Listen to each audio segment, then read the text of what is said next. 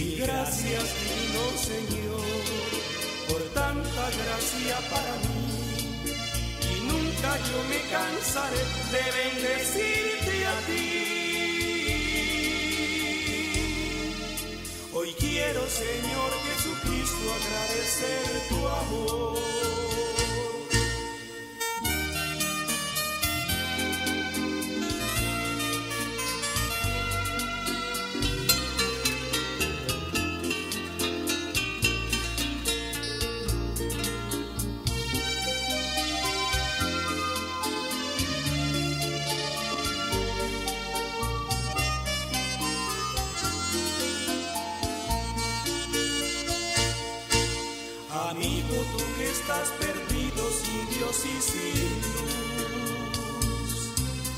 Tratando de encontrar sosiego en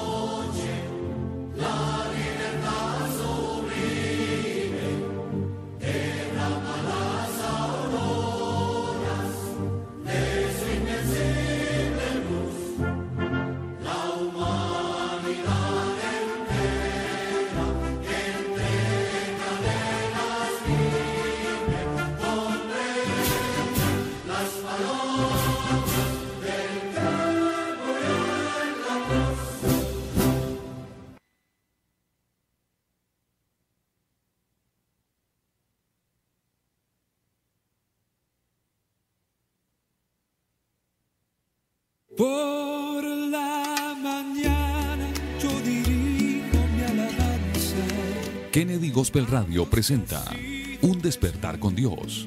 Inicia cada día con palabra, música y una reflexión bíblica. Un despertar con Dios. Dirige el pastor Carlos Hoyos. Bienvenidos.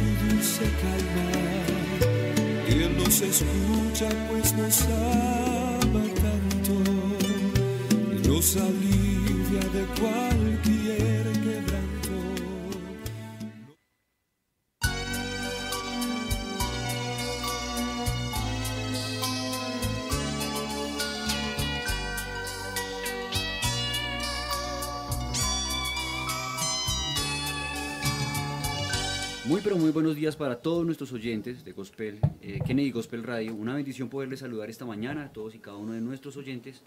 Es una mañana hermosa, preciosa que el Señor nos regala, en que, en la que gozamos de la misericordia y la gracia del Señor. Y qué bendición poderles saludar, querido oyente, usted que va de camino al trabajo, que va tal vez en un bus o que de pronto se ha levantado y está con un muy buen café en la mesa o en el sofá de su casa, escuchando este maravilloso programa. Como decimos siempre, esta es la mejor manera de iniciar el día. Mm, algunos inician el día con un café, eh, algunos inician un día de afán, eh, rápido el baño, tengo que salir a trabajar, pero qué bueno poder empezar el día un poquito más temprano hoy, poder estar en contacto con nuestro Dios, hacer una oración y poder buscar la presencia de Dios y su palabra, saber qué tiene Él para nosotros hoy y así inspirarnos a vivir una vida agradable a Él. La mejor forma de iniciar el día es escuchándolo a Él. Así que qué bendición poder contar con todos ustedes. Nos encontramos aquí muy bien acompañados, siempre con un muy buen grupo de hermanos eh, con los que nos proponemos aprender la palabra del Señor y también compartir con todos ustedes. Y tengo por aquí a mi derecha a mi hermano Michael, Dios lo bendiga. Hermano Felipe, bueno, Dios lo bendiga. saludo muy especial para, para usted, para toda la mesa de trabajo, nuestro hermano Miguel, nuestro hermano Andrés, que también se encuentra en el máster. Y bueno, para toda la, la, audiencia que está ahí muy conectadita, muy, muy pendiente a lo que Dios tiene para nosotros el día de hoy, para ustedes también, así que vamos a estar ahí muy, muy atentos. Aprender de la palabra del Señor, la verdad es que es una bendición poder todas las mañanas iniciar el día de esta manera aprendiendo de la palabra del Señor. Así que bienvenidos y como siempre decimos, papel y lápiz y estaremos atentos ahí para recibir lo que Dios tiene. Qué bendición. También saludamos a la distancia a nuestro hermano Carlos, a nuestro hermano Sebastián. Seguramente están ahí conectados con nosotros. Qué bendición también, también es eso.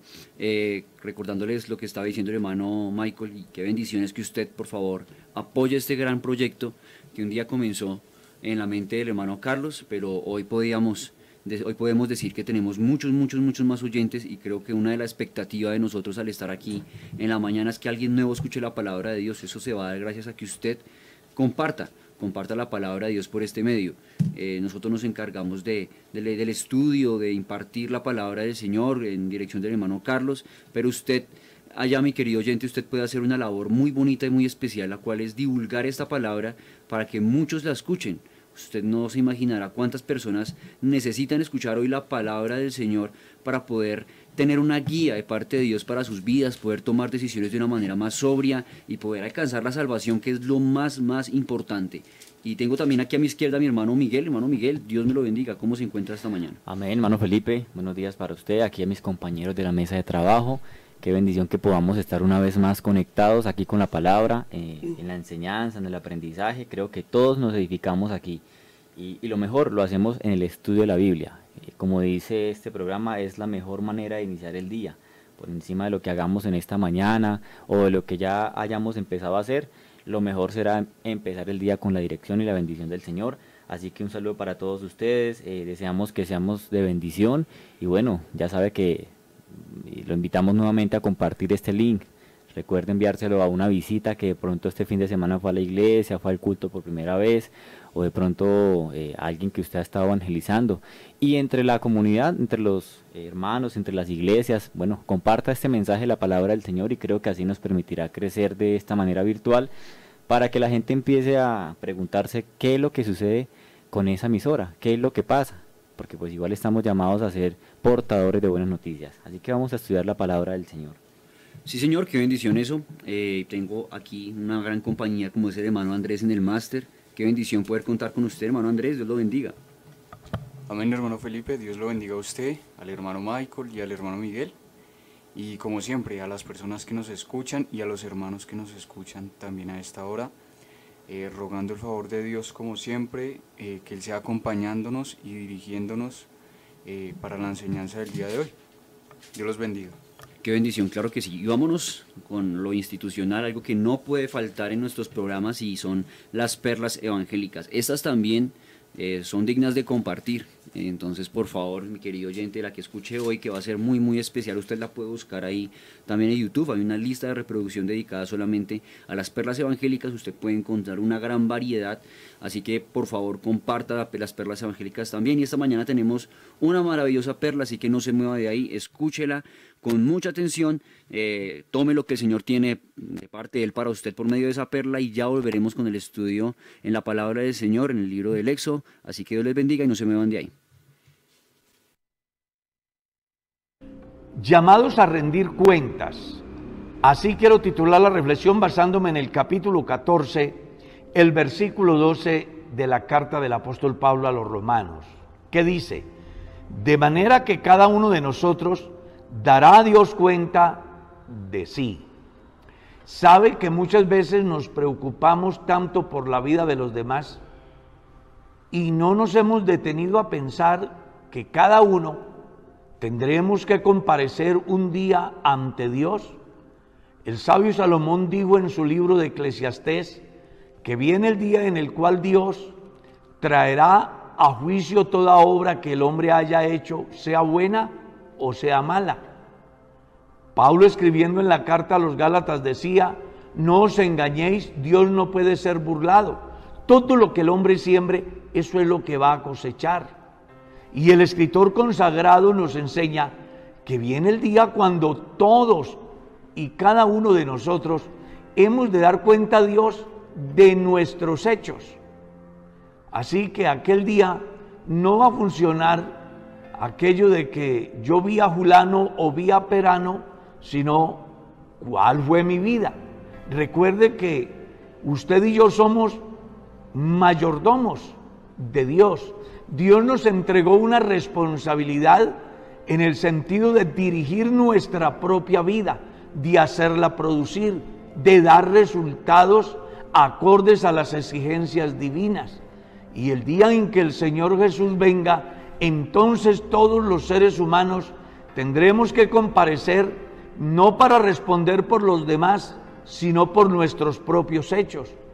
Pablo escribiendo en la misma carta a los romanos dijo, el día en que Dios juzgue los secretos de los hombres conforme a mi evangelio. Y está escrito también en otra parte de las escrituras que Dios ha establecido un día en el cual juzgará al mundo con justicia y a los pueblos con su verdad. ¿Vives tan preocupado por la vida de los demás? ¿Estás siempre mirando la paja que está en el ojo de tu prójimo y no has mirado tu propia viga? ¿Sabe una cosa?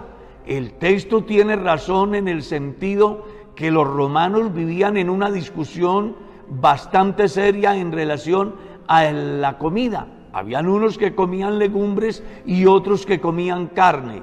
Y se vivían juzgando los unos a los otros, pensando que de esa manera era que podían vivir una vida agradable a Dios. Y eso motiva al apóstol para decirle, deje de preocuparse tanto por el que come carne o por el que no come, preocúpese por su propia vida, cada uno de nosotros dará cuenta a Dios de lo que hagamos, sea bueno o sea malo. Lo que sí debe de quedarle claro es que compareceremos un día ante el tribunal de Cristo porque así está escrito. Vivo yo, dice el Señor, que ante mí se doblará toda rodilla y toda lengua confesará a Dios. Así que es tiempo de reflexionar y de dejar de estar preocupados tanto por los demás y más bien preocuparnos por nuestra propia eternidad, por la respuesta que daremos a Dios de nuestros hechos. Pues está escrito, he aquí yo vengo pronto y mi galardón conmigo para recompensar a cada uno según sea su obra. ¿Cuál es tu vida? ¿Cómo actúas sobre la faz de la tierra? ¿Qué es lo que estás sembrando? No olvides, según lo que siembres, eso es lo que vas a cosechar.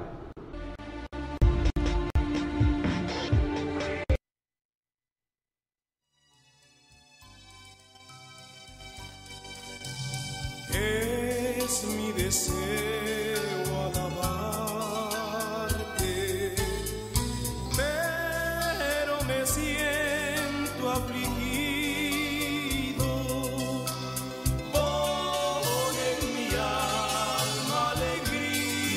bendición poder disfrutar de esta maravillosa perla en labios de nuestro pastor Carlos Hoyos. Eh, qué bendición tener hombres dedicados únicamente a, a difundir el Evangelio, a difundir la palabra de Dios y que nosotros podamos ser edificados a través de ello y que otros también puedan ser edificados. Esto no es exclusivo para, para la iglesia o para los que somos cristianos, sino que la idea de esto es difundir el Evangelio, que lleguemos a muchas, muchas, muchas personas. Y bueno, creo que la tarea se ha hecho pero la idea es no quedarnos y conformarnos con esto, sino poder avanzar y llegar más allá, llegar a muchos, muchos oídos y que muchos corazones sean impactados por el poder del Señor a través de su palabra. Eh, vamos a continuar con el estudio de la palabra del Señor en el libro del Éxodo, venimos trayendo un hilo conductor muy, muy especial y lo que la palabra de Dios nos ha enseñado ha sido muy bonito a través de, de su palabra. Así que, bueno, vamos a leer a partir del versículo 11 del capítulo 2 para continuar. Y voy a pedir el favor al hermano Miguel que nos ayude con la lectura bíblica. Dice la palabra, en aquel día sucedió que crecido ya Moisés salió a sus hermanos y lo vio en sus duras tareas, y observó a un egipcio que golpeaba a uno de los hebreos, sus hermanos. Entonces miró a todas partes y viendo que no parecía nadie, mató al egipcio y lo escondió en la arena. Al día siguiente salió y vio a dos de los hebreos que reñían, entonces dijo al que maltrataba al otro, ¿por qué golpeas a tu prójimo? Y él respondió, ¿quién te ha puesto a ti por príncipe y juez sobre nosotros? ¿Piensas matarme como mataste al egipcio? Entonces Moisés tuvo miedo y dijo, Ciertamente esto ha sido descubierto. Oyendo Faraón acerca de este hecho, procuró matar a Moisés, pero Moisés huyó delante de Faraón y habitó en la tierra de Madián. Y estando sentado junto al pozo, siete hijas que tenía el sacerdote de Madián vinieron a sacar agua para llenar las pilas y dar de beber a las ovejas de su padre. Mas los pastores vinieron, vinieron y les echaron de allí. Entonces Moisés se levantó y las defendió y dio de beber a sus ovejas. Y volviendo ellas a Rehuel su padre, él les dijo, ¿por qué habéis venido hoy tan pronto? Ellas respondieron, un varón egipcio nos defendió de mano de los pastores, y también nos sacó el agua y dio de beber a las ovejas. Y dijo a sus hijas, ¿dónde está? ¿Por qué habéis dejado a ese hombre? Llamadle para que coma. Y Moisés convino en morar con aquel varón, y él dio su hija Séfora por mujer a Moisés. Y ella le dio a luz un hijo, y él le puso por nombre Gersón, porque dijo, forastero soy en tierra ajena. Y aconteció que después de muchos días murió el rey de Egipto, y los hijos de Israel gemían a causa de la servidumbre, y clamaron, y subió a Dios el clamor de ellos con motivo de su servidumbre. Y oyó Dios el gemido de ellos, y se acordó de su pacto con Abraham, de Isaac y Jacob. Y miró Dios a los hijos de Israel, y los reconoció Dios. Claro que sí, que bendición la palabra del Señor.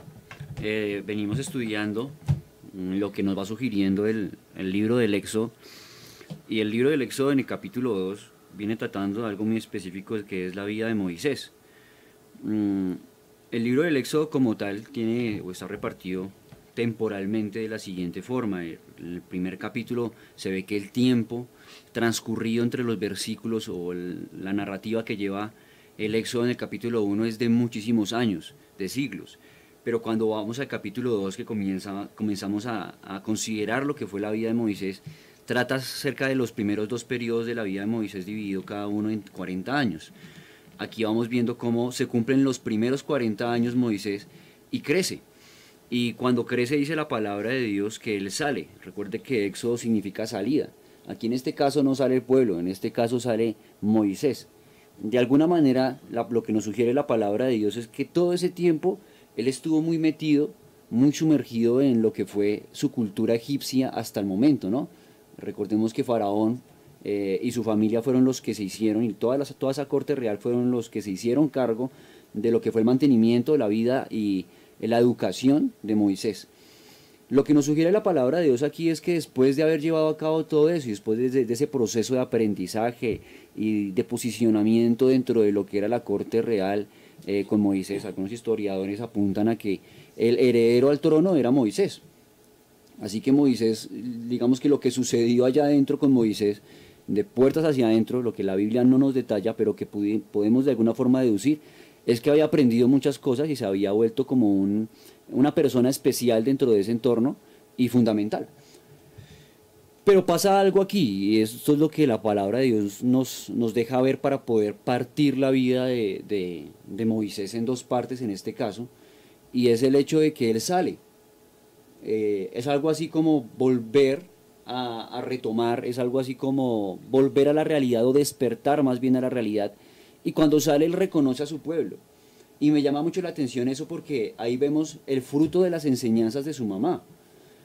Porque no sé cuánto tiempo ha estado él en Egipto y rodeado de todos los placeres, de todo lo que le ofrece esa cultura, de todo lo que le ofrece el, hecho de estar bajo la mano y bajo la protección de Faraón, toda esa educación. Pero un momento a otro él despierta la realidad, sale y ve al pueblo nuevamente y como que le hace revivir y recordar y sentir en su interior un celo muy especial por lo que es su pueblo y todavía lo reconoce como su pueblo. Y lo que me llama a mí la atención es que eso es tan grande dentro de él que lo lleva a despreciar de alguna forma todo lo vivido anteriormente, todo lo que ha vivido con Faraón, con la familia de Faraón, con toda esa educación que, ha tenido y con esa, nueva, con esa dignidad que tiene en ese momento, que es una dignidad egipcia. Entonces, ahora como que eh, si nos pusiéramos en los zapatos de Moisés, creo que cualquiera de nosotros diríamos, bueno, sí están maltratando al pueblo, pero parece ser que yo ya no hago parte de ese pueblo. Yo ya hago parte de, de la dinastía egipcia, lo que me espera es mucho mejor, lo que he vivido es mucho más digno, el estilo de vida que tengo es muy, muy superior al estilo de vida de los hebreos, entonces pues que los el problema se lo solucione otro. Y podía pararse de una forma, algunos dirían coherente y decir, mm, yo no voy a meter mis manos ahí porque ya no es mi problema. Pero resulta que no, Moisés es un hombre maduro, ya tiene 40 años y en sus 40 años tiene la capacidad de decidir. Y no sé si de una forma apresurada o no, pero lo que sucede en el interior de Moisés me llama mucho la atención porque lo lleva a actuar. Y lo lleva a actuar de una forma en la que para su entorno, me refiero al entorno egipcio, tuvieron que llevarse las manos a la cabeza y decir, ¿y a Moisés qué le pasó? Porque de un momento a otro Moisés comienza a ser de los más buscados en Egipto. Comienza a ser parte de esa lista negra y lo que dice la palabra de Dios es que Faraón procuraba matarlo por lo que había pasado. No sé a quién mató, mató a un egipcio, no sé qué egipcio era porque la palabra de Dios no nos da ese detalle, pero sí parece ser que ahí fue algo muy, muy grave dentro de lo, dentro de, de lo que de lo que significaba Moisés para el entonces y dentro de lo que ellos consideraban que era Moisés, me refiero a los egipcios. Claro, es que, es que podríamos decir como, o, tomar como ese dicho que se dice comúnmente, entre bomberos no se pisa la manguera, ¿no? Porque eh, Moisés hacía parte de la, claro, de la realeza, de cierta manera, por la educación que había tomado ya después de la crianza que, que, le da aquella princesa, ¿no? Y los principios y la educación, y es muy raro verlo en esa actitud, ¿no? En matando a un egipcio, a un colega suyo, podríamos decirlo así. Pero esta actitud lo va a llevar a huir de, de, esa comodidad, ¿no? De ese Egipto que le ofrece muchas cosas, una vivienda, muchas garantías, una posición social, eh, que a diferencia de los hebreos, ¿no? Que están como esclavos, sujetos a autoridad. Y eso es lo que lo va a llevar a huir. Y lo que dice el hermano Felipe es muy cierto, va a ser de los más buscados. Mencionaba, mencionábamos en el programa pasado que de pronto se pide una recompensa por la cabeza de Moisés, porque la palabra dice que Faraón oye, oye acerca de ese hecho y procura matarle. Pero ahí Moisés tiene que huir delante de Faraón y va a habitar en la tierra de Madián, ¿no? Entonces tiene que salir de esa comodidad. Todo lo que se ha logrado durante más o menos 40 años de vida que lleva Moisés, pues de cierta manera se echa a perder por una acción eh, sin, parámetros, sin medidas, ¿no? Y entonces va a entrar a un lugar, a una tierra eh, donde habitaban los madianitas, ¿no? Me parece muy curioso eso porque, eh, pues, como se mencionaba ahorita, o mencionábamos fuera, fuera de micrófonos, eh, Madián va a ser hijo de Abraham, ¿no? Y creo que la promesa de, Dios a Abraham, donde dice que su descendencia sería como las estrellas del cielo, que si las podría contar, pues así sería su descendencia. En este punto de la historia, pues ya es una realidad. Creo que la descendencia de Abraham se ha extendido por toda la región. Y afortunadamente para, para Moisés va a llegar a la tierra de Abraham, de Madián, perdón, donde va a acontecer algunas cosas muy importantes. Pero mirando ese punto de los madianitas, eh, no solamente ocupan esta parte del desierto de Arabia, sino que también vamos a ver que los madianitas tienen que ver con la eh, compra de José cuando van pasando con los ismaelitas de camino hacia Egipto. Y los madianitas son aquella población también que van a tener que ver eh, acerca de la maldición, ¿no? los que se juntan con los moabitas para tratar de seducir al profeta Balaam para que maldiga al pueblo de Israel. Eso nos da a entender que los madianitas no eran personas muy agradables, ¿no? Pero allí en esta región va a caer un Moisés. Claro, eh, ese contexto que nos está dando el hermano Miguel acerca de Madian nos ayuda a entender cómo es que la vida de, Moisés se comienza a partir en dos. Eh, los, los, segundos, el segundo periodo de la vida de Moisés, que concierne a sus segundos 40 años, por decirlo de alguna forma, es un, un periodo de tiempo en el cual Moisés prueba de alguna forma eh, impotencia porque en el, entorno en el que se encuentra él y en la posición en la que se encuentra él es alguien muy empoderado, podríamos decir eso. Eso es lo que lo lleva a, tomar la decisión de, defender a su hermano hebreo, de tomar esa identidad, ¿no? Nuevamente como hebreo y decir, ah, esto no es posible, y que el sentimiento que tiene en su interior lo lleve a ser sensible y actuar conforme a esa sensibilidad que está sintiendo. Eso nos deja una, enseñanza muy, muy, muy especial y muy grande en cuanto a la sensibilidad. A mí me ha llamado mucho la atención, por ejemplo, cómo hoy en día hay una falta de sensibilidad en las personas. La palabra de Dios lo dice de la siguiente manera, que por haberse multiplicado la maldad, el amor de muchos se enfriará y pareciera que ahora nada nos afecta y pareciera que la cantidad de maldad que hay en la gente, que, hay en el mundo, nos ha hecho considerar todo como algo tan normal y natural que cuando escuchamos que se da algún suceso muy, muy tremendo en el cual alguien perdió la vida, alguien, uno dice, oiga, tremendo, pero como que ya no produce algo en nosotros como cuando sucedía años anteriores, ¿no? Que era una catástrofe, un robo, que era una catástrofe escuchar que alguien perdió la vida. Y cuando nos metemos un poquito más en lo íntimo, en lo familiar, creo que hemos perdido sensibilidad en cuanto a eso. Eh, me llama la atención ver cómo hay muchas personas que lloran de sensibilidad cuando ven que alguna persona desconocida está sufriendo, pero cuando un familiar de ellos sufre de alguna forma no causa la misma sensibilidad. Y uno dice, ahí hay algo. Mm, ¿Por qué esa incoherencia? ¿No? Y me gusta ese punto rescatarlo porque la sensibilidad que lleva Moisés a actuar de esta forma es una sensibilidad conforme a su pensamiento. Es una sensibilidad que le, que le hace tomar cartas en el asunto, es una, es una, una sensibilidad en su interior que lo hace actuar, pero no va guiado de parte de Dios. Claro, usted y yo, por el conocimiento que tenemos ya de Moisés, sabemos que Moisés es el líder que ha de liberar al pueblo de Israel, ¿sí? Pero para este momento no. Es decir, lo que yo le quiero decir a usted es que Moisés no llega de la noche a la mañana a ser el elegido de Dios para, para liberar al pueblo. Si ya estaba en el pensamiento de Dios que él iba a hacer, sí, pero no iba a ser de la noche a la mañana.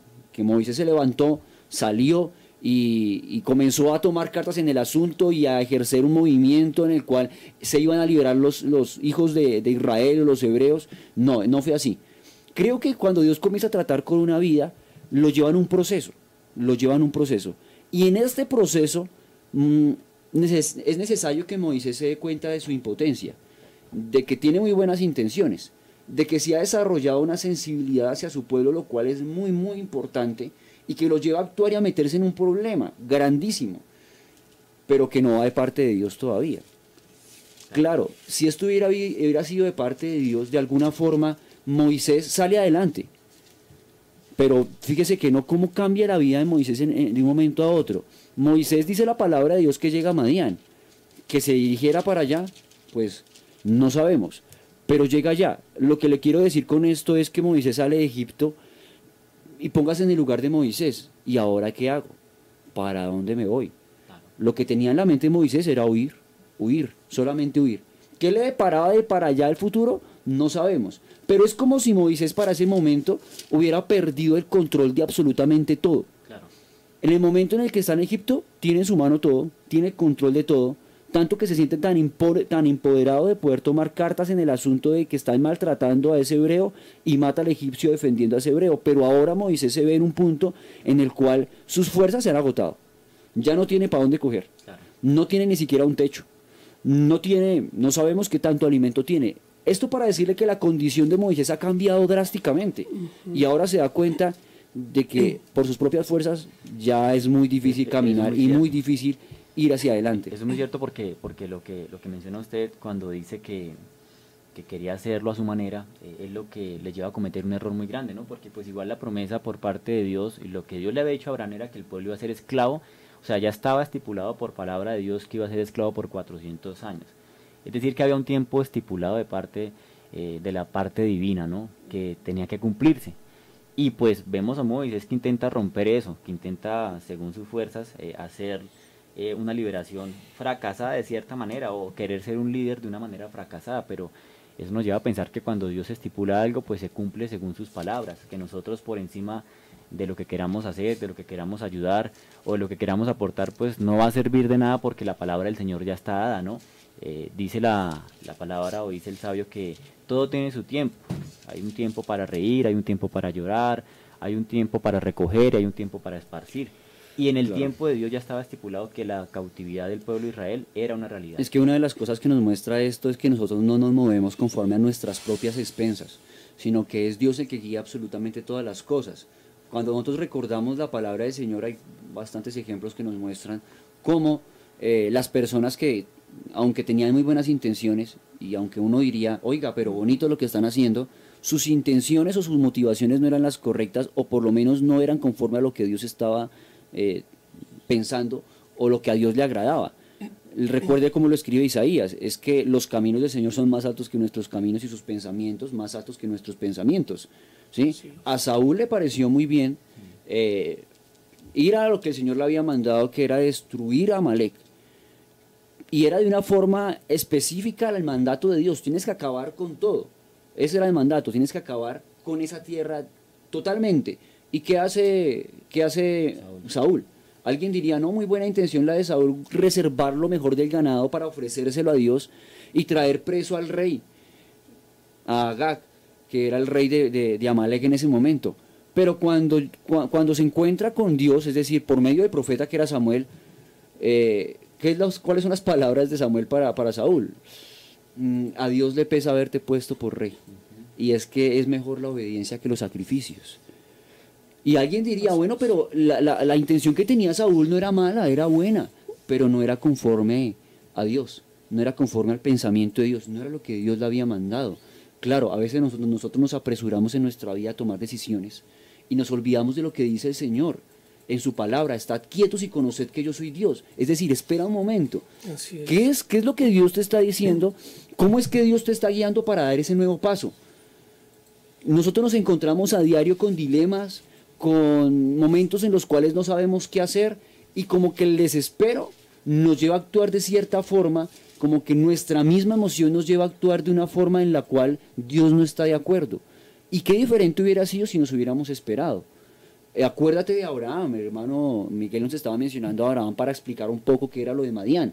Pero cuando vemos a Abraham, vemos que también fue víctima del desespero eh, en el momento en el que su esposa también le dice, no, pues eh, Dios como que no cumplió, Dios como que necesita ayuda, entonces ¿por qué ahí está Agar? Lléguese a Agar y tenga un hijo de ella. Y vaya error, ¿no? Que hasta, hasta este momento le está pasando cuenta de cobro a los hijos de Abraham, a todo el pueblo de Israel. Cuando nosotros vemos a David, por ejemplo, que es otro ejemplo que yo le quiero dar, David tenía muy buenas intenciones, trasladar el arca a Jerusalén. Y él dijo, hagámoslo de esta forma. Y resultaba que Dios ya tenía estipulada y tenía una forma ordenada de hacer las cosas y de hacer ese tipo de traslados del arca. Mm, David tenía muy buenas intenciones. Él en su corazón tenía como principal la presencia de Dios. Hasta antes de él nadie había preguntado por el arca, nadie había preguntado por la presencia de Dios, pero eh, él llega a, posicionarse como rey, lo primero que, pregunta o lo primero que, por lo primero que se preocupa es por la presencia de Dios. Uno diría, oiga, muy buena intención muy loable ese sentimiento de parte de David. Ojalá todos fuéramos así. Sí, tiene su parte aplicativa. Pero cuando ves el actuar o cuando ves el proyecto de David, ves que no es conforme a los parámetros de Dios. Ves que es conforme a su propia emoción. Y cuando, y lo cuando... Que, lo que pronto, haciendo mención a eso también, eh, lo que veríamos en un Moisés, ¿no? Porque más adelante, eh, cuando tenemos al pueblo ya en el desierto, eh, Dios le dice, el, pueblo se ha revelado y dice, bueno, pero danos agua porque tenemos sed. Y la palabra que le da Dios a Moisés y Aarón es, habla a la peña. Y ellos lo quieren hacer esa la manera de él. Moisés lo que hace es tocar, ¿no? Yo creo que eso es muy importante porque a veces queremos ayudarle a Dios. Queremos que de pronto las cosas salgan como nosotros creemos que pueden ser, ¿no? Y cuando Dios tiene un propósito, como lo dice nuestro hermano Felipe, se cumple en la voluntad de Él si hay una prueba, tiene que pasar esa prueba a la persona porque es lo estipulado por Dios. Claro. Eh, yo quiero decir algo. yo veo a Moisés también en cierto aspecto eh, queriendo ayudar desde su posición, ¿no? Eh, bueno, el escritor a los hechos nos va a decir que, que él quería defender al oprimido, y, pero los hermanos todavía no entendían que por mano de él iba a venir la liberación de, de los hebreos. Pero Moisés quiere ayudar desde su posición y, como decía el hermano Felipe, a veces lo podemos ver un poco bien, pero Moisés todavía no tenía el llamamiento. Eh, a eso Moisés todavía no tenía el llamamiento y lo mirábamos el sábado, lo mencionábamos el sábado.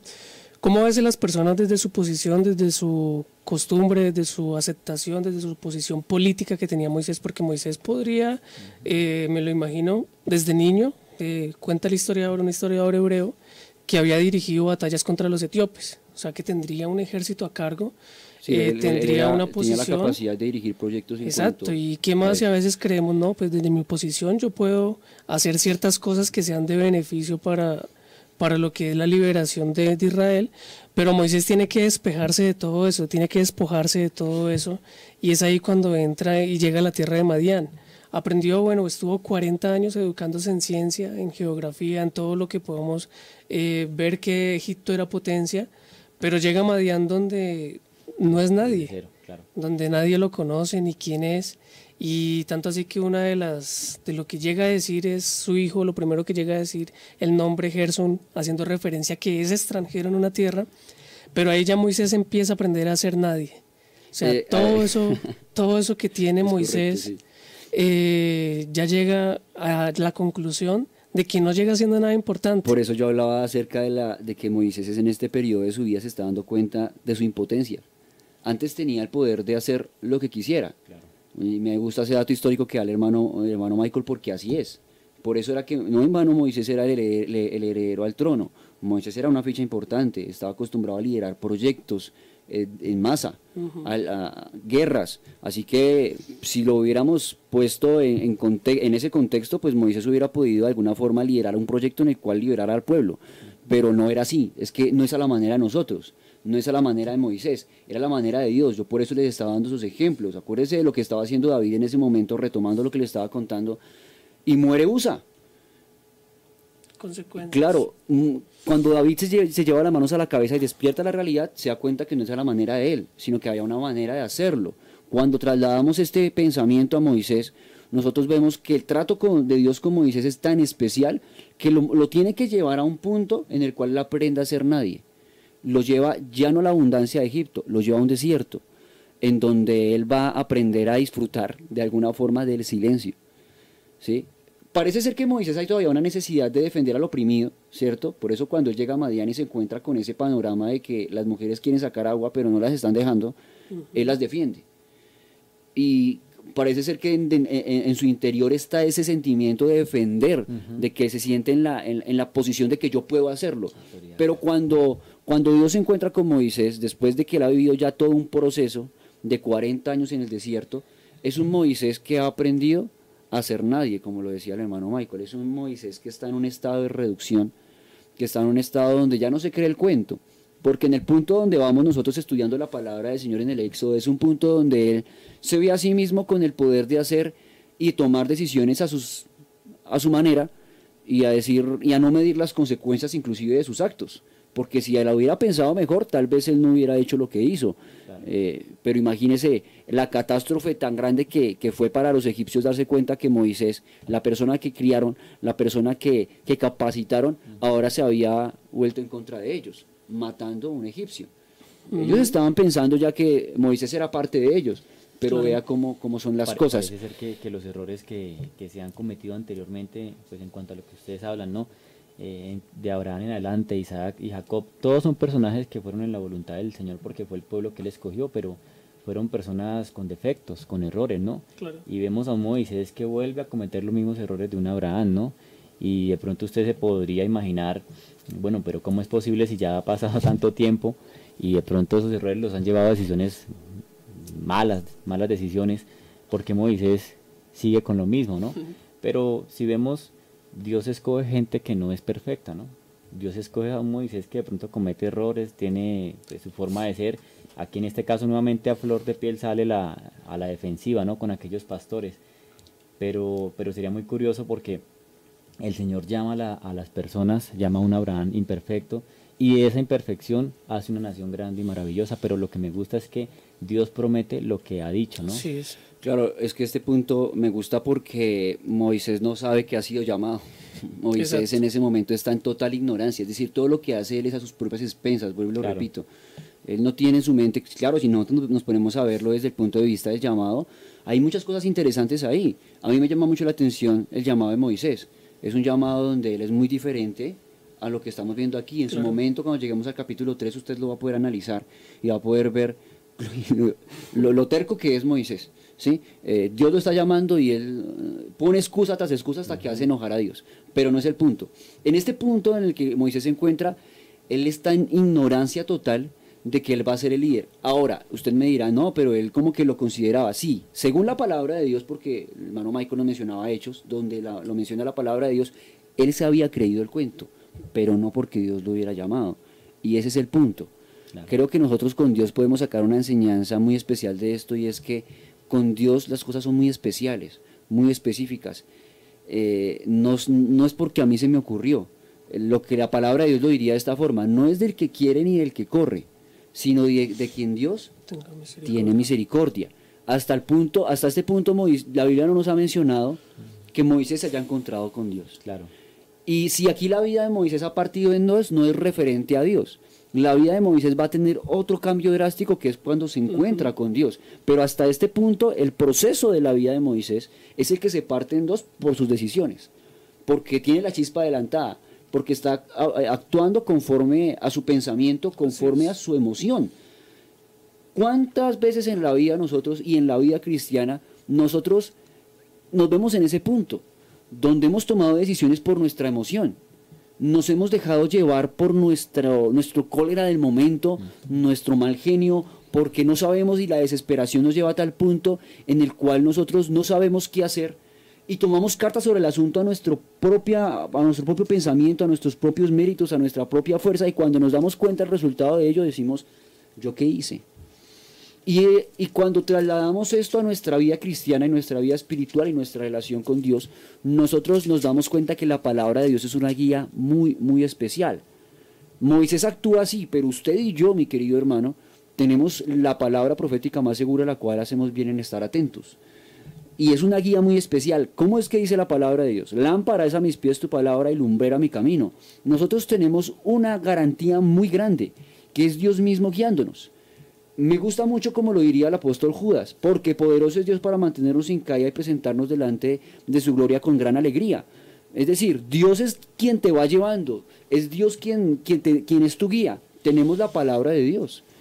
Y la palabra de Dios lo que nos dice es echando toda vuestra ansiedad sobre Dios porque Él tiene cuidado de nosotros.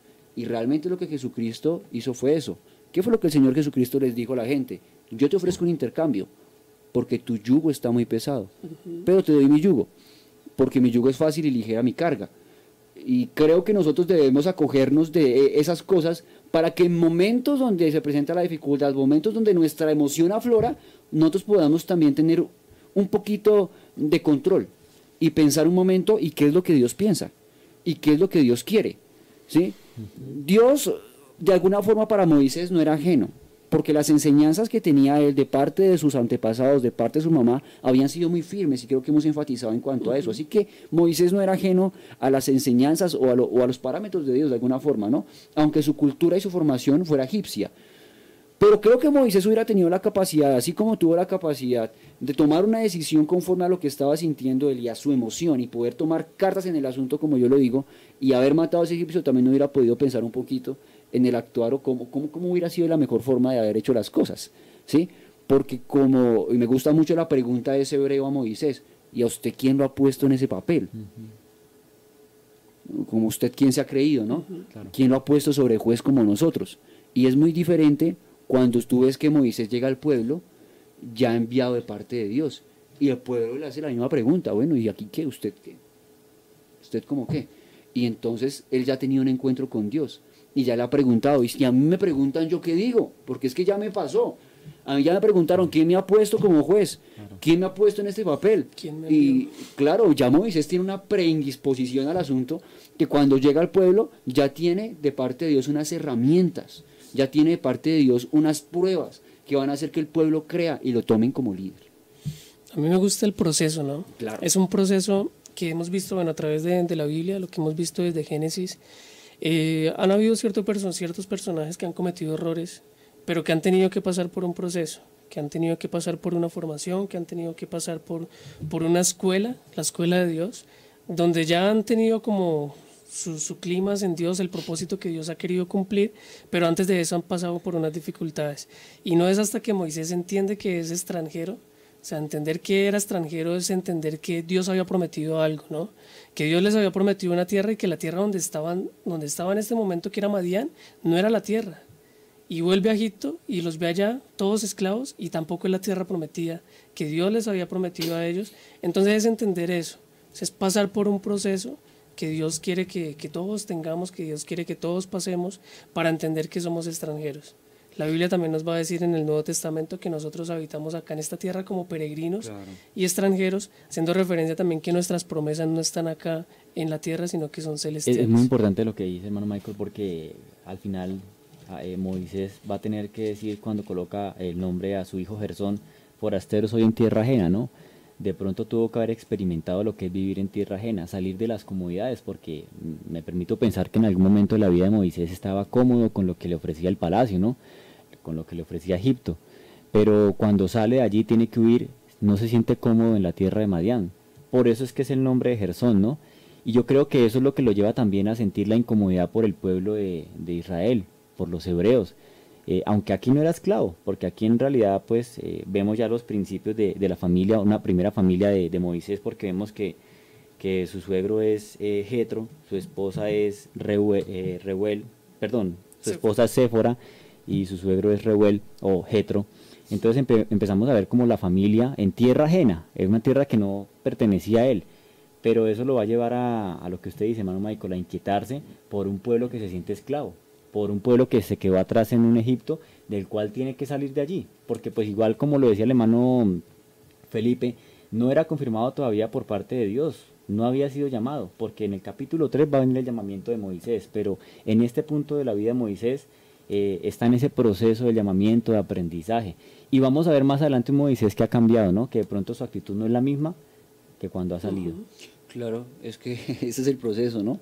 Dios, yo siempre lo he dicho, Dios no llama a desocupados, sino que hay un proceso en el cual de la vida en el cual nosotros nos encontramos y cosas que se dan en el cual estamos en un aprendizaje constante y, a veces ese aprendizaje constante eh, nosotros decimos, bueno, ¿y por qué de esta dificultad? ¿El por qué de esta situación? Yo creo que Moisés hubiera podido preguntar, bueno, pero es que si mis intenciones eran buenas, ¿por qué yo estoy en esa situación? ¿no? pero lo que pasa es que Moisés estaba bajo el control de Dios y Dios era el que estaba midiéndole el aceite, de alguna forma era el que lo estaba llevando en ese proceso para poder actuar en él. Es que era más fácil para Dios poder generar por medio del llamamiento en Moisés lo que generó, ¿sí? Ese, el momento en el llamamiento de Moisés es un momento en el que él se siente vulnerable, es un momento en el que él no se siente capaz, a diferencia de este momento. En este momento él se siente una persona capaz y dice yo puedo y hace lo que hace precisamente por eso. Pero en ese proceso nosotros vemos que el cambio de vida tan drástico que tiene Moisés. Y es, y es absolutamente normal. Y es que es más fácil tratar con, eh, es mucho más fácil tratar con una persona que es dócil que una persona que, que ya tiene algo arraigado, ya tiene una forma de hacer las cosas porque para el momento en el que Dios trata con Moisés, es un Moisés que de alguna forma ya se ha desentendido de su pasado. Claro. ¿sí? Y es un poco más dócil, es un poco más sensible. más sensible a Dios, a Dios. Y es mucho más fácil tratar con una persona así, porque imagínate Dios tratando de, meter una misión en la mente de una persona que ha aprendido a hacer las cosas a su modo, desde, su, desde su posición, desde su punto de vista. Pero cuando vemos a, Moisés después de que Dios lo ha llamado, es un Moisés que todo el tiempo está en contacto con Dios y está siendo guiado por Dios. Es un Moisés que está preguntando a Dios cómo es la forma correcta de hacer las cosas.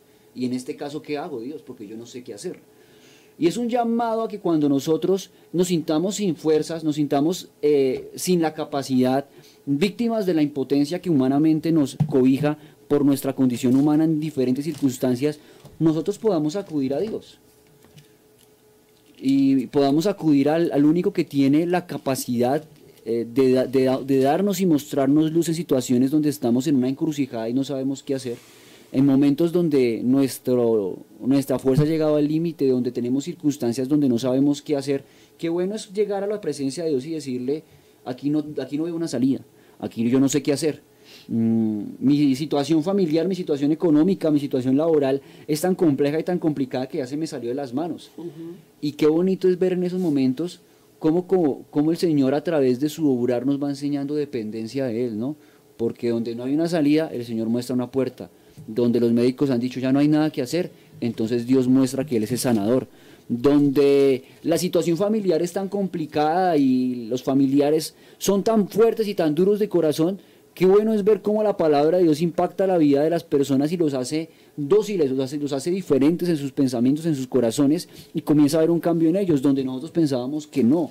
A veces nosotros queremos cambiar el panorama, cambiar el contexto, cambiar las cosas a nuestro propio modo y resulta que Dios lo puede hacer y lo puede hacer con poder y lo puede hacer a su forma y a su manera. Y, y cuando pasa y suceden esas cosas, ahí es donde nosotros, donde nosotros nos sorprendemos a veces nosotros pensamos que las decisiones que tomamos en nuestro, en nuestra, en nuestro desespero o víctimas de nuestra emoción no van a resultar en nada mayor, no van a resultar en, en, un, en un perjuicio o que no van a tener un resultado tan relevante. Lo que dice la palabra de Dios aquí respecto a Moisés que me llama la atención es que cuando Moisés mata a aquel egipcio porque estaba maltratando a su hermano hebreo, él antes de hacerlo como que premedita las cosas y él mira a su alrededor y ve que parece que, no hay nadie. Parece ser que no hay nadie. Pero mire cómo son las cosas. El error que comete Moisés parece ser que se divulgó más rápido de lo que él pensaba. Y en un momento, de un momento a otro, él ha pasado a ser de los más buscados en Egipto. Y aunque ya lo hemos dicho, piense un momento en eso. Hay cosas a veces que hacemos nosotros en nuestra emoción que decimos, bueno, ya se cometió el error. Vamos a tratar de enmendarlo de alguna forma pero hay unas consecuencias de ese error con las cuales tenemos que vivir. ¿sí? Usted me dirá, pero es que Dios perdona. Dios perdona, pero los seres humanos no. Y las consecuencias de nuestros errores estamos llamados a vivirlas aquí, en vida. Y a veces tomamos actitudes, como le estaba diciendo, tomamos eh, cartas en, en muchos problemas y hacemos cosas eh, víctimas de nuestra emoción y pensamos que eso va a quedar así. Nadie lo vio, eso no se va a sentir y resulta que sí generó un impacto. déjeme pensarlo de esta forma. Cuando el papá en su familia, de alguna forma mm, de mal genio por el momento, en alguna situación le habló mal a su hijo y de alguna forma eh, los ánimos después se calmaron, pero resulta que eso quedó en la mente de su hijo y quedó en el corazón de su hijo y él jamás le pidió perdón. Entonces más adelante va a ver cómo eso tiene una consecuencia y un resultado, y él pensó que jamás se iba a volver a mencionar un aspecto tan, tan insignificante de pronto como haber hablado mal en un momento y ya. Y a veces pensamos que esas cosas pasan y ya. Pero resulta que hay un Dios que todo lo ve. Y también hay seres humanos que son afectados. Y qué bueno meditar en este momento y pensar en que debemos tener un poco más de cuidado cuando actuamos. No le estoy diciendo que cuando vaya a cometer errores o, vaya a pecar tenga un poco más cuidado de quién lo ve o quién no lo ve. No, sino que más bien actúe con la conciencia con la que actuaba David en base al Salmo 139. Y es que David se da cuenta que está rodeado totalmente de Dios y que no hay lugar al que pueda ir donde no se encuentre con Dios. Y qué bueno pensar en eso para que cuando vayamos a actuar nosotros seamos un poco más coherentes, un poco más, más sabios. Mire mi querido hermano, usted que me está escuchando, que está escuchando este programa ahorita en labios de nosotros, hermanos, usted pueda considerar que el Señor es una guía muy especial para nosotros. La forma y los parámetros de, vida que nos da el Señor eh, es especial. Es, una, es, un estilo de vida en el cual nos lleva a actuar de una forma sobria en cada situación. Dios nos da la sabiduría para, para actuar, hermano, de forma que usted no, no le cause ningún mal a su hermano, no cause ningún mal a su familiar. Y mejor que eso, que usted pueda agradar a Dios. Y si alguno tiene falta de sabiduría, que es lo que dice la palabra de Dios, pídala a Dios, el cual la da abundantemente y sin reproche. El problema radica a veces en que pedimos la sabiduría de Dios, pero no esperamos el tiempo correcto en el cual el Señor nos da la sobriedad y nos da la forma de hacer las cosas. Y al hacerlo de nuestra forma, se dan errores a los cuales tenemos que ir a, pedirle al Señor, Señor, haz un milagro porque esto se me salió de las manos y ya no sé qué hacer. Y qué bueno, querido hermano, que podamos meditar hoy en la palabra del Señor y decir que el actuar de nosotros debe estar ligado a la guía de Dios, no a, no, a nuestros propios esfuerzos, no a, no, no a nuestra manera, sino a la forma en la que Dios quiere que nosotros actuemos y la forma en la que Dios quiere que nosotros nos guiemos en nuestra vida espiritual y en nuestra vida con Dios. Claro, claro. Eh, y eso es muy importante que tengamos en cuenta, mm, aprendamos por parte de la palabra del Señor estas lecciones que nos dejan, ¿no? Porque creo que esto es una enseñanza para nuestras vidas. Y más allá de que lo leamos y que lo estudiemos, es que lo pongamos en práctica, que esperemos en el tiempo del Señor, que es lo más importante, porque conforme a su voluntad las cosas creo que se van aparejando, ¿no? Eh, es lo que le ha pasado a Moisés, es lo que le ha pasado a Moisés ahora en una tierra ajena, probando lo que es eh, tener un nuevo inicio, eh, donde allí nace una nueva familia. Pero me gusta que en el versículo 23 dice la palabra que acontece que después de muchos días muere el rey de Egipto, ¿no? Y los hijos de Israel gemían a causa de la servidumbre y clamaron, y subió Dios el clamor de ellos con motivo de servidumbre. Me parece muy interesante porque nos muestra varios aspectos. El primero que mencionábamos era la esclavitud ya eh, establecida por Dios, 400 años que iban a ser esclavos, pero vemos a un pueblo que está gimiendo y está clamando a un Dios, ¿no? Y allí vemos a un Dios que escucha el clamor del pueblo. Esto nos lleva a entender que a Dios no le agrada ningún tipo de esclavitud, ningún tipo de, tipo de genocidio, porque lo que intenta hacer el eh, Egipto es quitar las culturas de un pueblo eh, israelita, eh, intenta suprimirlos, intenta eliminarlos e intenta llevar, ponerles unas cargas que para ellos son muy difíciles. Eso es lo que lleva a que ellos clamen y que pidan por una liberación, ¿no? Y oyó Dios el gemido de ellos y se acordó él de su pacto con Abraham, de Isaac y de Jacob. Y miró Dios a los hijos de Israel y le reconoció Dios. Claro, antes de, de, entrar en ese punto, a mí me gusta ver cómo el Señor le está enseñando a Moisés en el proceso, que es lo que estamos considerando, cómo es que funciona el depender de Dios, ¿no? Imagínese, Moisés llega a un punto en el cual ha huido de Egipto y está sentado en un pozo. Si nos ponemos en los zapatos de Moisés, Moisés, ¿qué está haciendo ahí? Sentado en el pozo, esperando que, mirando para los lados. Usted ha estado en un desierto o ha visto un desierto. Y es probable que mirara para, para el norte y viera sol y desierto mirara para la izquierda y viera sol y desierto, mirara para un lado y para otro y pudiera ver que no había nada. Y es que así es como se ha quedado Moisés en el proceso, sin nada que hacer dentro de lo que son sus esfuerzos, dentro de lo que es su capacidad. Pero es allí donde el Señor ya tiene algo preparado para Moisés. Moisés no iba para Madián y no iba para la casa de Jetro. El hermano Miguel nos ha hecho énfasis en lo que es la familia de, de Moisés en ese punto. Y Moisés no iba para esa casa. Moisés no sabía para dónde iba. Está sentado en un pozo donde ni siquiera él tiene la potestad de abrirlo, ¿no? Porque cuando leemos un poquito en Génesis, cuando hicimos el estudio, mm, nos dimos cuenta cómo reñían por ciertos pozos y cómo los que tenían la autoridad de abrirlo, pues eran específicamente los dueños. Aquí ha caminado largo trayecto, pero ni siquiera puede sacar agua de un pozo porque ni siquiera es de él. O sea, ni siquiera agua tiene para el camino, ni, ni sabe para dónde va y por eso es tan importante y difícil para Moisés entender eso, ¿no? Moisés viene de una cultura donde lo tiene todo, donde todo está a su disposición, pero acá ya no tiene nada. Aquí, aquí es todo lo contrario, tiene falta de todo. Allá tenía todo, aquí tienes una carencia. Claro. Y es en esos momentos donde se puede ver cómo las cosas se van reacomodando y nosotros como lectores bíblicos en este punto, porque no es el mismo punto en el que está Moisés, pero como lectores bíblicos podemos analizar cómo Dios va moviendo todas las cosas, cómo Dios le va ayudando a Moisés, ¿sí? Porque, ¿qué era Jetro en el desierto?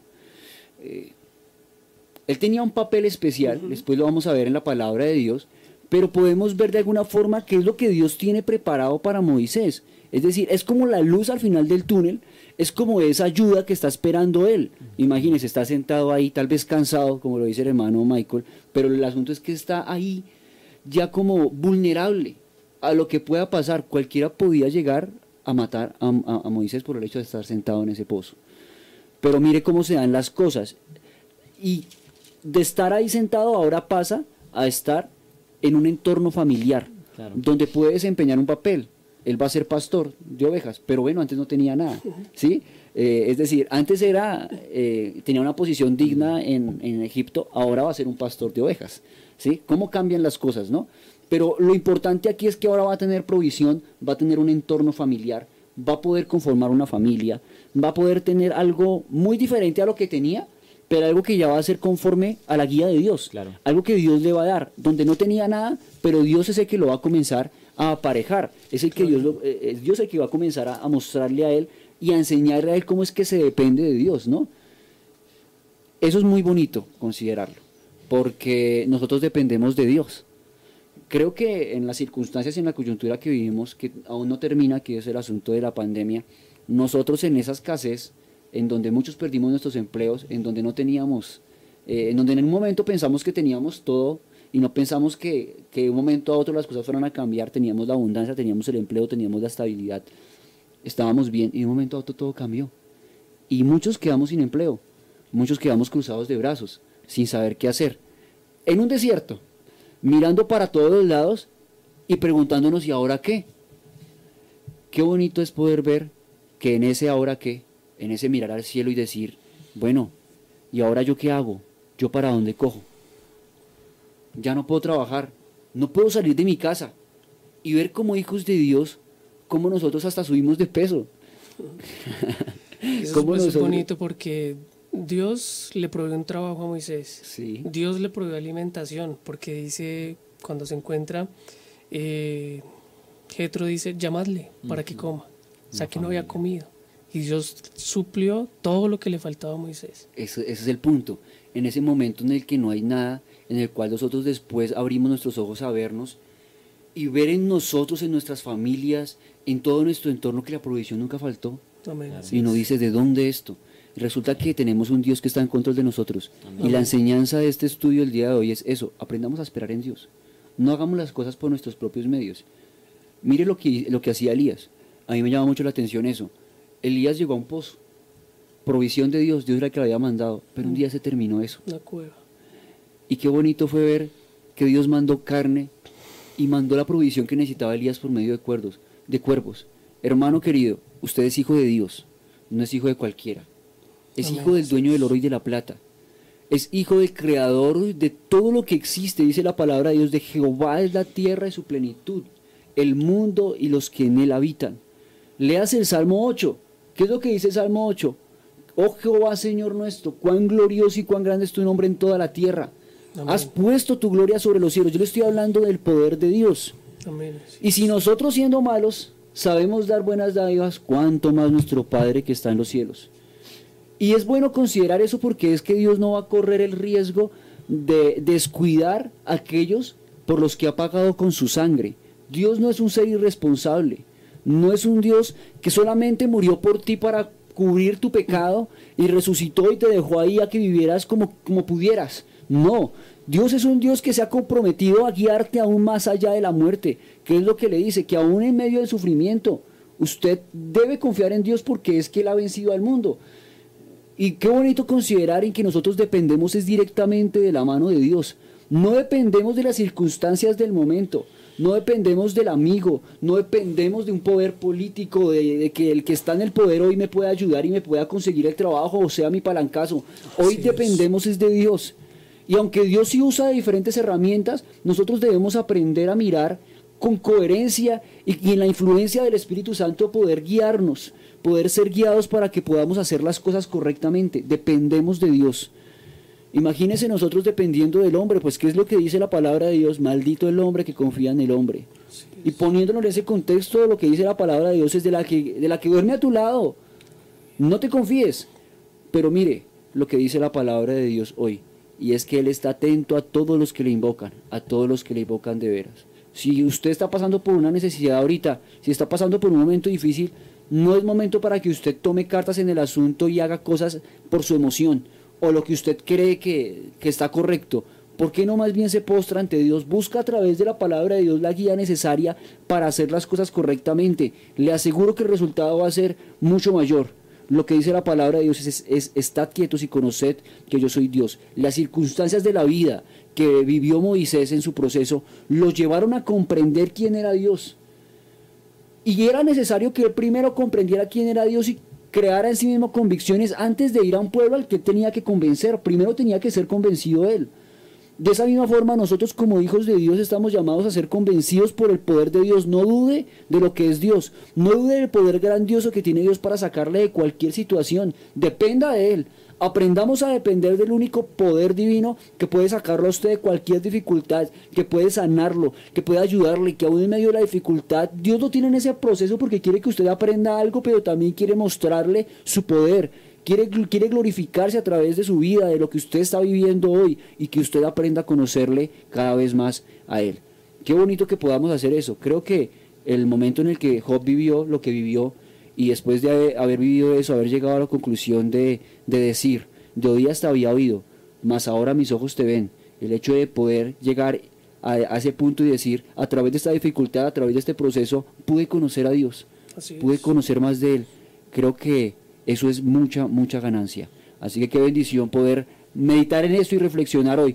No haga cosas por sus propios medios, espere en Dios.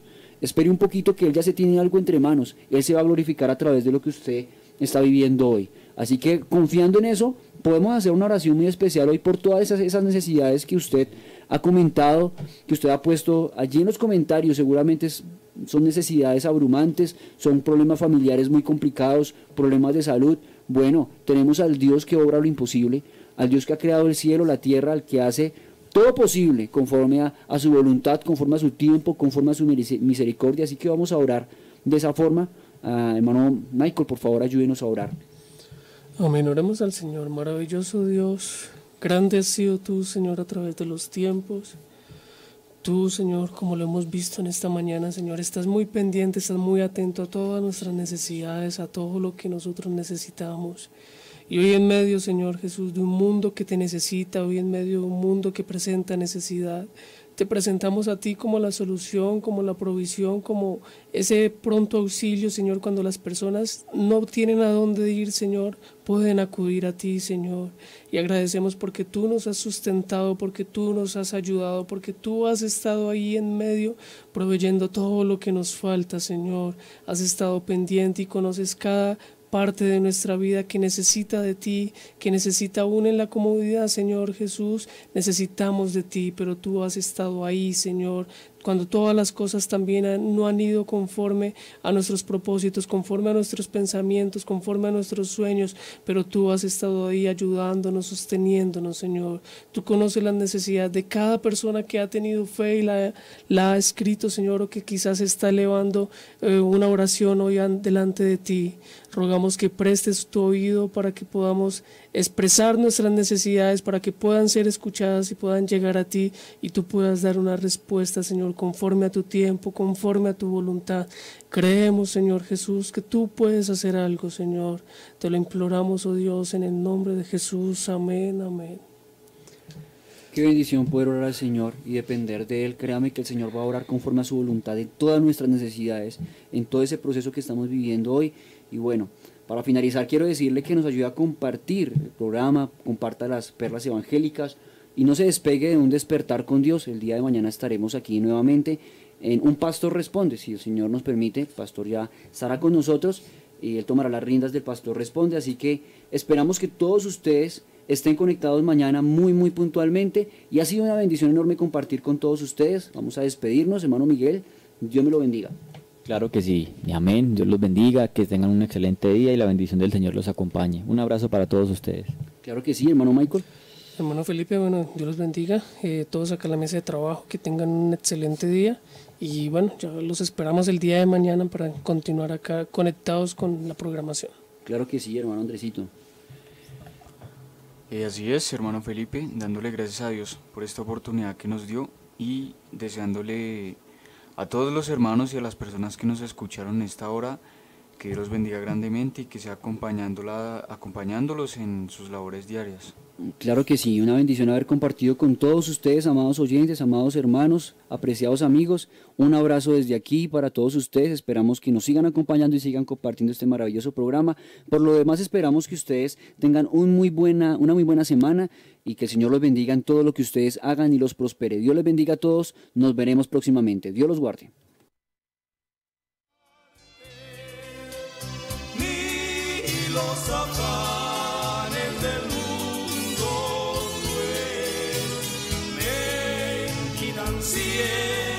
Por la mañana yo dirijo mi alabanza. Kennedy Gospel Radio presentó Un despertar con Dios. Inicia cada día con palabra, música y una reflexión bíblica. Los invitamos para que nos sintonice mañana, a esta misma hora y por esta misma emisora. Él nos escucha pues nos ama tanto,